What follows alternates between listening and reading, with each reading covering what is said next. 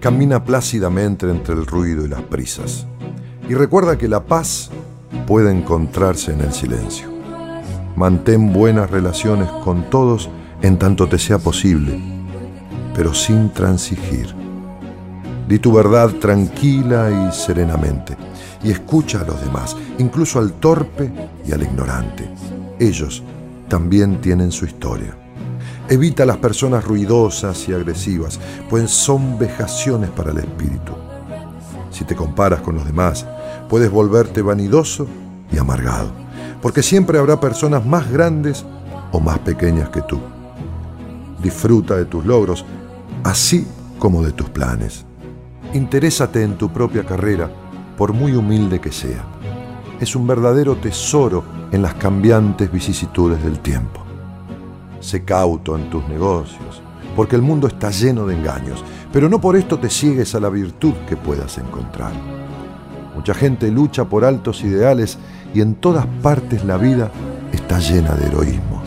Sé tú mismo, especialmente no finjas afectos Tampoco seas cínico respecto al amor, porque frente a toda aridez y desencanto, el amor es tan perenne como la hierba. Acepta con cariño el consejo de los años, renunciando con elegancia a las cosas de la juventud.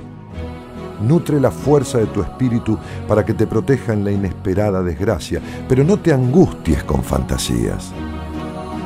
Muchos temores nacen de la fatiga y la soledad más allá de una sana disciplina. Sé amable contigo mismo. Eres una criatura del universo, al igual que los árboles y las estrellas. Tienes derecho a estar aquí. Y te resulte o no evidente, sin duda, el universo se desenvuelve como debe. Por lo tanto, mantente en paz con Dios, de cualquier modo que lo concibas. Y cualesquiera sean tus trabajos y aspiraciones, mantente también en paz con tu alma en la ruidosa confusión de la vida. Aún con todas sus farsas, cargas y sueños rotos, este sigue siendo un hermoso mundo.